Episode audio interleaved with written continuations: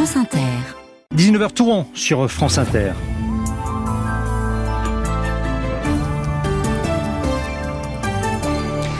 Le journal, bonsoir Hélène Philly. Bonsoir à tous. Des huîtres contaminées, des ostréiculteurs en danger. En Gironde, l'État promet bienveillance fiscale pour compenser l'interdiction des ventes. En attendant d'éventuelles indemnisations, les réseaux d'assainissement sont mis en cause et pas seulement dans le bassin d'Arcachon, vous l'entendrez. Le chef de la diplomatie américaine est arrivé au Moyen-Orient alors que le chef du Hezbollah libanais juge une riposte inéluctable à la mort du numéro 2 du Hamas dans une frappe attribuée à Israël. L'actualité, c'est encore en Seine-Saint-Denis la mort d'un homme interpellé avec une dizaine de décharges de pistolets électriques. Les règlements de compte chez les Delon, ce n'est pas une question d'héritage, se défend son fils Anthony. Les fèves dans les galettes des rois qui viennent d'Asie. Notre Monsieur Musique sera là aussi pour nous parler de ce qu'on écoute le plus. Et juste après ce journal au téléphone sonne Frédéric. Des fèves, mais pas de champagne ni de cidre avec, euh, avec la galette. On relève le défi de janvier, le mois, le mois sans alcool, cinquième édition du Dry January. 35% des Français se disent prêts à y participer, même si cette année encore, le défi de janvier ne bénéficie d'aucun soutien officiel. Tous les ans, l'alcool tue 49 000 personnes et c'est sans compter les souffrances et les dégâts de cette maladie dans les familles. Ce soir, on parle des bienfaits du mois sans alcool. Pour questionner sa consommation, regarder son verre en face et pourquoi pas diminuer ou arrêter. Mais c'est pas simple dans le pays premier producteur mondial de vin. N'hésitez pas à nous appeler pour témoigner. Allez-vous relever ce défi de janvier? Le standard est ouvert 01 45 24 7000. France Inter. Les ostréiculteurs du bassin d'Arcachon sont arrivés à la préfecture de Gironde avec tous les chiffres. Empêchés de vendre leurs huîtres depuis la semaine dernière en pleine fête à cause d'un norovirus. C'est 7 millions d'euros de chiffre d'affaires qui sont partis en fumée, 5 millions de marge brute et les professionnels enragent d'autant plus qu'ils s'estiment victimes d'un réseau d'assainissement mal entretenu. Le préfet de Gironde, Laetitia Eveline, leur a donc promis le soutien de l'État. Il y a des pistes, des possibilités de chômage partiel pour les professionnels qui en ont besoin, des négociations euh, pour qu'il n'y ait pas de pénalité sur les retards de paiement de TVA, de charges sociales ou fiscales. Mais il faut aussi, selon Étienne Guyot, le préfet de Gironde, gérer la cause. Nous avons des investissements euh, à réaliser en matière d'assainissement, en termes peut-être de bassin de sécurité, en matière d'écoulement. Et, là, ce plan d'investissement, il y a un plan de gestion qui existe. Le, mon objectif, c'est de l'accélérer. On a un réseau qui fonctionne, mais l'objectif, c'est de faire en sorte que ce type d'événement, s'il est amené à se reproduire, bah, soit absorbé. Par un réseau à même de prendre en charge des épisodes de forte pluie de plus en plus récurrents. Et selon Olivier Laban, le président du comité régional de la conchyliculture, les professionnels ont été agressés. Aujourd'hui, on sait que le dysfonctionnement euh, vient des réseaux, mais pas que. Hein, le bassin d'Arcachon est le réceptacle de tout ce bassin versant hein, qui remonte euh, aux portes de Bordeaux euh, et quasiment au Médoc, au Verdon. et c'est pas à moi de démontrer les causes réelles de la contamination de nos huîtres. Mais ce que l'on sait, c'est que le norovirus n'existe pas dans l'eau, ne se produit pas dans l'eau, il est vraiment d'origine humaine. Et pour obtenir réparation, il interpelle l'État, mais aussi la région, le département et toutes les communes du bassin d'Arcachon. Evelyne, France Bleu, Gironde, le préfet divisé une levée de l'interdiction le 19 janvier sous réserve que les analyses soient favorables. Mais le problème ne concerne pas que le bassin d'Arcachon. Bonsoir Fabien Cazot. Bonsoir. Des interdictions similaires ont été décidées dans plusieurs régions de France. Encore aujourd'hui, pour les huîtres du lac de Hossegor dans les Landes, la filière est en réelle difficulté. En tout cas, c'est un coup dur hein, pour l'ensemble de la profession, au pire moment, puisque les fêtes de fin d'année représentent la moitié de la consommation d'huîtres en France. Elle a été quasi nulle pour le 31 décembre. La filière est en train de faire ses comptes, hein, mais dans les zones où il n'y a pas eu de problème sanitaire et donc pas d'interdiction de vente, comme en Charente-Maritime ou en Bretagne, il y a quand même eu des baisses de vente, moins 15 à moins 50%, nous disent ce soir les représentants nationaux de la profession. Les huîtres restées dans les bassins occasionneront en outre des frais de stockage plus importants dans les prochains mois. Il est encore un peu tôt pour chiffrer tout ça précisément, mais les ostréiculteurs estiment à plusieurs dizaines de millions d'euros le montant total de la facture. Ils réclament des indemnisations supplémentaires et surtout un engagement ferme de la part des pouvoirs publics de faire enfin les travaux nécessaires pour éviter les engorgements de stations d'épuration responsable des contaminations. Les représentants des ostréiculteurs français qui ont rendez-vous la semaine prochaine hein, avec le secrétaire d'État à la mer, à la pluie qui a fait déborder les réseaux d'eau, épuisé le Pas-de-Calais, 11 écoles, un collège et un lycée du département ne pourront pas faire leur rentrée normalement lundi malgré la décrue. À ces pluies va donc succéder le froid plus sec ces prochains jours. Olivier Proust détaillera cela à la fin de ce journal. Météo France qui classe l'année 2023 au deuxième rang des plus chaudes jamais enregistrées en France depuis le début du XXe siècle avec une température moyenne de 14 degrés et demi. Et puisqu'on parle climat, on connaît désormais le nom du président de la prochaine COP organisée en Azerbaïdjan après les Émirats arabes unis comme un air de déjà vu après Sultan Al-Jaber, ce sera encore un ancien du pétrole, Julie Pietri. Mouktar Babayev a passé une partie de sa carrière dans le pétrole, une vingtaine d'années chez Sokar, compagnie pétrolière publique en Azerbaïdjan qui produit aussi du gaz, compagnie au service du camp présidentiel qui rapporte des milliards au pouvoir azerbaïdjanais et que Mouktar Babayev connaît sous plusieurs coutures, lui qui a travaillé aux relations économiques extérieures, au marketing ou encore à l'écologie. Les liens entre la compagnie et le politique sont étroits d'ailleurs. Si Mouktar Babayev est aujourd'hui président de la COP29, c'est aussi parce que sa carrière de pétrolier l'a conduit à un poste de ministre, ministre de l'écologie et des ressources naturelles.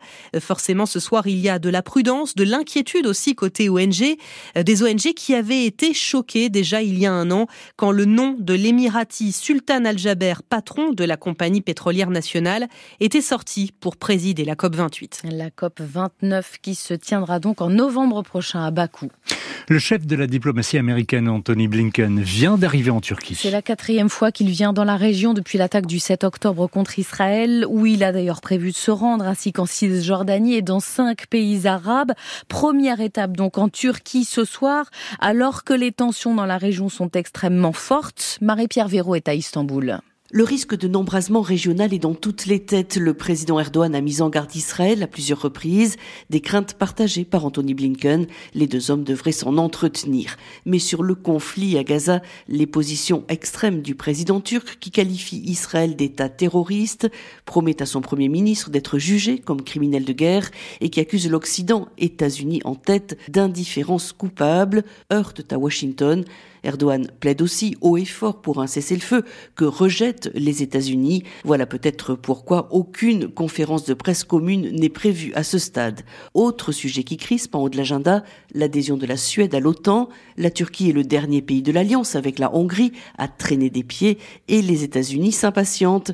Ankara est entré dans la dernière ligne droite. Les députés devraient se prononcer mi-janvier, mais en échange, le président Erdogan veut une avancée sur la vente des F-16, ces avions de combat vitaux pour son armée. Or, le Congrès américain bloque toujours. La Turquie souhaite donc que le département d'État fasse pression sur les élus et attend des engagements fermes lors de cette visite. Istanbul, Marie-Pierre Véraud, France Inter. Les craintes d'une extension du conflit dans les mots du chef du Hezbollah libanais aussi ce soir. Deuxième allocution en quelques jours après la frappe attribuée à Israël à Beyrouth où le numéro 2 du Hamas a trouvé la mort. Une riposte est inéluctable, dit ce soir Assad Nasrallah. Nos combattants dans les zones frontalières y répondront, affirme-t-il encore. Et l'actualité à l'étranger nous emmène aussi en Afrique du Sud ce soir, où la justice rouvre une enquête sur l'un des crimes les plus sombres des années d'apartheid.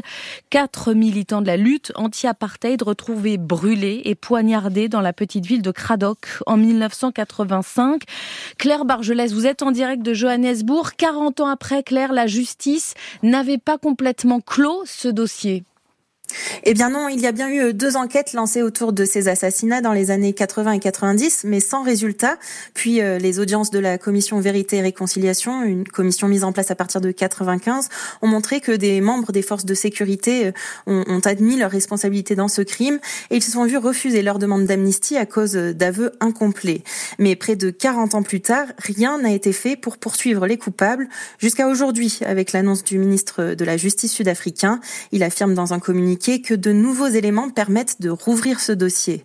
Alors c'est un soulagement bien sûr pour les familles qui réclament justice depuis euh, de trop longues années, mais cela ressemble aussi à un prix de consolation selon leurs leur propres mots, puisque tous les suspects sont déjà morts avec euh, le dernier d'entre eux décédé en mai dernier.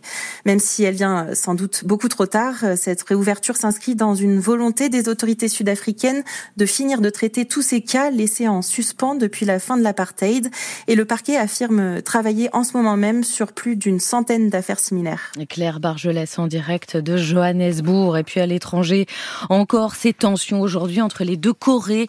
Séoul qui riposte avec un exercice à munitions réelles à, ses tirs de plus de 200 obus en mer Jaune ce matin de la Corée du Nord. C'est l'une des escalades militaires les plus sérieuses hein, sur l'impéninsule depuis 10 ans. 19h10, la suite du journal d'Hélène Philly. La police des polices saisie après la mort d'un homme interpellé hier soir dans une épicerie de Montfermeil en Âgé de 30 ans, alcoolisé, agressif, hier soir, Charlotte Piret, il a reçu une douzaine de décharges de pistolets à impulsion électrique. Oui, la scène se déroule dans la nuit, dans une épicerie de Montfermeil. Un homme agressif, surexcité, commence à dégrader la boutique. Le commerçant appelle les forces de l'ordre qui arrivent rapidement de toutes parts. 18 policiers se retrouvent sur les lieux. L'un est mordu et frappé par l'homme en question, 30 ans, originaire de Martinique, que les policiers connaissent bien, notamment pour des faits récents de violence et un changement de comportement radical ces derniers jours. Après avoir tenté longuement de parlementer, la mère du jeune homme a elle-même essayé de lui faire entendre raison en vain, selon le récit des policiers intervenus. Ils vont faire usage de leur pistolet à impulsion électrique, leur taser, une première, puis une deuxième fois, une douzaine de décharges au total. Peu après, alors qu'il est pris en charge dans un camion de pompiers, l'homme fait un arrêt cardiaque, tombe dans le coma et décède ce matin dans l'hôpital parisien où il avait été emmené. Une enquête a été confiée à l'IGPN, la police des polices. Elle devra déterminer si le décès du jeune homme est directement lié aux décharges électrique. Une autopsie ainsi que des analyses toxicologiques sont notamment prévues lundi. Information signée Charlotte Non, ce n'est pas une question d'héritage. Les histoires de la famille Delon continuent de s'étaler dans la presse aujourd'hui. Et Anthony, l'un des fils de l'acteur qui a exposé hier dans Paris Match le différent qui l'oppose à sa sœur, assure aujourd'hui sur les plateaux de télévision que la succession est réglée. Ce n'est pas le problème. C'est réglé, c'est acté. Donc voilà, il faut plus, je veux dire, qu'il y ait de supputation. Il faut arrêter de parler de cette histoire de pognon. Ça a été la décision de mon père. Pour être tout à fait clair et transparent, ma sœur a 50% de la fortune de mon père. Mon frère et moi sommes à ce qu'on appelle la part de réserve c'est-à-dire 25% chacun. Mon père, aujourd'hui, il veut euh, vivre à Douchy. Nous, mon frère et moi, on veut qu'il reste à Douchy. On veut respecter euh, euh, ses volontés parce que lui désire rester à Douchy. Et ma sœur, elle veut l'emmener en Suisse. La crainte de ma sœur, eh ben, c'est qu'il soit redéfini comme citoyen français. Mhm. S'il est redéfini comme citoyen français, fiscal, eh ben là, c'est le coup de c'est le coup de matraque. Donc, si vous voulez, nous, quelque part, mon père, il s'en fiche. C'est-à-dire lui, euh, d'être taxé euh, mm. post-mortem, il s'en fout complètement. Et il a raison parce qu'il a travaillé toute sa vie euh, et parce qu'il a le droit de, choisir où il veut être et qu'est-ce qu'il veut faire. Anthony Delon sur BFM TV et sa sœur annonce de son côté son intention de porter plainte pour diffamation. Jacques Delors a contribué à dessiner le visage de l'Europe d'aujourd'hui trait par trait, une empreinte française et européenne. Les mots d'Emmanuel Macron aux Invalides ce matin pour cet hommage à l'ancien président de la Commission européenne père de l'euro, espoir éphémère de la gauche aussi à la présidentielle française de 1995. Et voici à présent un premier pas vers la fin du traçage des utilisateurs et utilisatrices en ligne. Google commence à supprimer les cookies tiers pour son navigateur Chrome, ces fichiers décriés qui permettent la publicité ciblée. Julien Baldacchino, est-ce que ça veut dire que c'est bientôt fini, que c'en est bientôt fini de la publicité intrusive en ligne? Oui et non. Ce qui est vrai, c'est que Google s'attaque au principal outil de la publicité ciblée en ligne. Concrètement, aujourd'hui, si vous allez sur votre site préféré, celui-ci déposera des cookies dans votre navigateur pour retenir par exemple que vous êtes connecté. Mais si sur le site, il y a un encart Facebook par exemple, eh bien Facebook va aussi déposer des cookies pour suivre votre comportement. Ça, d'ici à fin 2024, ça devrait donc être fini sur le navigateur Chrome qui est largement leader dans le monde, mais ça ne veut pas dire pour autant que c'est la fin de la publicité ciblée, car Google propose désormais d'autres méthodes, comme un ciblage thématique en fonction de ce dont parle le site concerné. Et cette annonce suscite une levée de bouclier dans le monde entier.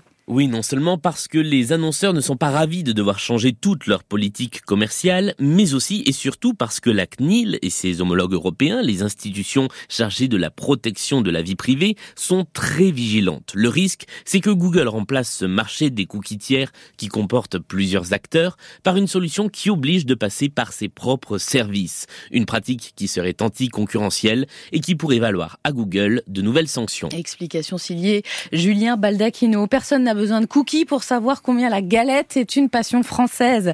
C'est déjà l'heure. La frangipane, toujours plus que la brioche. Mais saviez-vous que la fève à l'intérieur vient de très loin dans une écrasante majorité des cas? 95% d'Asie. Cinq fois moins cher là-bas que les fraises, les fèves françaises. Elle fait pourtant de la résistance, la fève française, Faustine Calmel. Dans les galettes que vous allez partager ce week-end, le beurre est sûrement français, la farine aussi. Mais la fève, elle, vient probablement du Vietnam, salué pour son savoir-faire sur la porcelaine et les miniatures. Mais depuis quelques années, dans le sillage du manger local, la fève française gagne des adeptes. Pané Ciel, fabricant en Isère, le constate avec une production en croissance.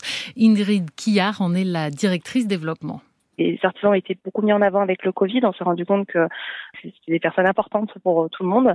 Du coup, on a beaucoup plus de demandes de boulangeries qui ont envie de se démarquer avec ça. Et comme ils le font quand ils choisissent leur matière première, ils ont envie qu'au niveau des fèves, avoir cette démarche de, de local. L'entreprise produit près d'un million de fèves par an sur les 60 à 80 millions vendus chaque année en France. Pour les artisans qui acceptent de payer 4 à 5 fois plus cher, c'est surtout un moyen de promouvoir leur territoire. L'idée, ça va être de mettre en avant une initiative locale ou un partenariat par exemple avec les clubs sportifs de la commune ou euh, la caserne de pompiers. Ça peut être aussi des fèves dessinées par les enfants des écoles. L'objectif, c'est vraiment que l'artisan boulanger qui est présent sur sa commune puisse montrer son implication locale au travers de ses fèves. Euh, ce qu'on recherche. Avec aussi un effet collection. Oui, si le dessin de votre enfant figure sur une fève, il y a fort à parier que vous risquez de manger plusieurs galettes pour trouver la bonne. C'est possible. Merci Faustine Calmen. La galette que vous commencerez donc peut-être à manger ce week-end, c'était aujourd'hui à l'Élysée dans l'attente d'un possible remaniement. L'effervescence dans les clubs amateurs, 32e de finale de la Coupe de France de foot. Cinq matchs ce soir, dont la rencontre entre le petit club de Sarreguemines en division d'honneur et Valenciennes club de Ligue 2. Et quelle bande originale pour euh, fêter la victoire. On va voir ce qu'on écoute le plus avec vous. Bonsoir Mathieu Culeron. Bonsoir. Comme chaque semaine, notre monsieur musique. Et ce soir avec vous, on fait le bilan de l'année. Oui, une année 2023 qui aura vraiment célébré les artistes féminines partout dans le monde. On avait déjà noté l'omniprésence d'artistes comme Taylor Swift, SZA ou encore Miley Cyrus, mais là c'est vraiment un phénomène général. Par exemple, en Angleterre, l'année dernière, les artistes féminines auront battu un record puisque toutes confondues, elles seront restées 31 semaines à la première place des charts et c'est la première fois depuis la création du top anglais qui date de 1952. Les artistes féminines qui représentent 60% des numéros pour l'année 2023. Et c'est un phénomène qu'on remarque aussi aux États-Unis et dans tous les styles, comme avec Dua Lipa qui se classe elle tout en haut du top Billboard en section dance. Houdini, le méga tube de Dua Lipa.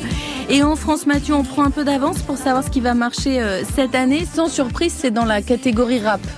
Oui, il s'appelle Oudi, on n'est pas très loin d'Oudini, il a 21 ans, il est originaire de Seine-et-Marne et il se présente masqué, c'est la valeur montante du rap français en ce moment.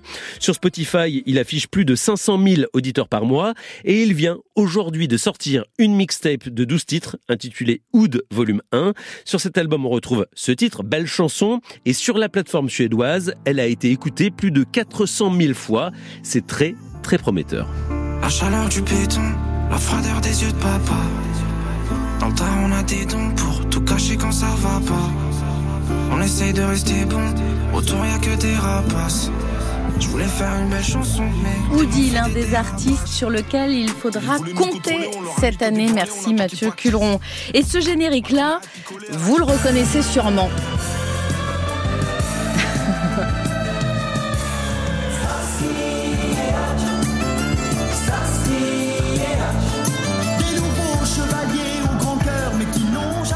Starsky Hutch, évidemment série phénomène des années 70 de ces deux flics en grande Torino rouge. Eh bien, l'acteur qui incarnait Hutch, David Soul, est mort aujourd'hui à 80 ans. On aurait dû se faire éliminer la nuit dernière. Oui, cette encre. C'est l'encre du stylo du gros Rolling, c'est vrai Eh, Doucement, doucement, vous avez dit pas de nom tout à l'heure. Ah, moi j'ai rien dit, c'est lui qui a parlé. On connaît tout autant sa voix française. Hein. Francis Lax, euh, ici, il était aussi la voix de Tom Selleck dans Magnum, d'ailleurs disparu lui aussi en 2023. David Soul, lui, en plus d'être acteur, était aussi chanteur. Il a même enregistré cinq albums. Et je peux pas vous quitter euh, sans saluer Henri, Henri Bérec, qui réalise ce soir son dernier journal du soir à la console, arrivé à Radio France il y a plus de 40 ans, Henri. Il a tourné sur toutes les antennes, comme on dit ici, à la production, au reportage, à France Inter depuis une petite vingtaine d'années. Je me souviens des petits matins vers 5 heures quand tu nous apportais ton fameux gâteau creusois, de nuit comme de jour. Une certaine façon de faire de la radio. À la présentatrice que je suis, tu as toujours eu ce conseil, maintes et maintes fois répété, Henri, vis ton journal pour qu'il vous parle mieux à vous, chers auditeurs. Je m'en souviendrai, Henri. Bonne retraite à toi. Alors, il le disait à tout le monde, Henri, hein, n'est-ce pas, Henri? C'était, c'était le journal vécu par euh, Hélène Philly. La météo dans un instant. La météo avec Bleu Forêt, le fabricant français de chaussettes et collants. Cachemire, fil d'Écosse, soie, coton ou laine. Bleu Forêt, un luxe français. Bonsoir Olivier Proust. Bonsoir Frédéric. On surveille la pluie euh, dans le Pays Basque. Il est déjà beaucoup tombé aujourd'hui, ça continue cette nuit et encore demain toute la journée avec de fréquentes averses orageuses. Ailleurs, ces averses seront nettement plus éparses, elles circuleront dans un ciel très chargé toute la journée, mais des éclaircies se dessineront quand même dans l'ouest. Il neigera sur l'ensemble des massifs, au-dessus de 600 à 900 mètres. Quelques orages se développeront en Corse, mais le soleil reviendra sur le pourtour méditerranéen avec le Mistral et la Tramontane. Ça va même souffler fort l'après-midi tout autour du golfe du Lion, jusqu'à 100 km heure dans les Bouches du Rhône. Et les températures, euh, Olivier, elles sont en baisse hein? Alors pas encore la question des gelées en pleine hein, demain matin, mais déjà l'après-midi, il ne fera plus que 4 à 9 degrés en général, 10 à 15 près de la Méditerranée. Dimanche, ce froid s'accentue, Mistral et Tramontane souffleront encore plus fort et la neige tombera de plus en plus bas. La semaine prochaine sera particulièrement froide, avec des gelées quasi généralisées et de la neige à basse altitude dans le sud et dans l'est. Olivier Proust de Météo France.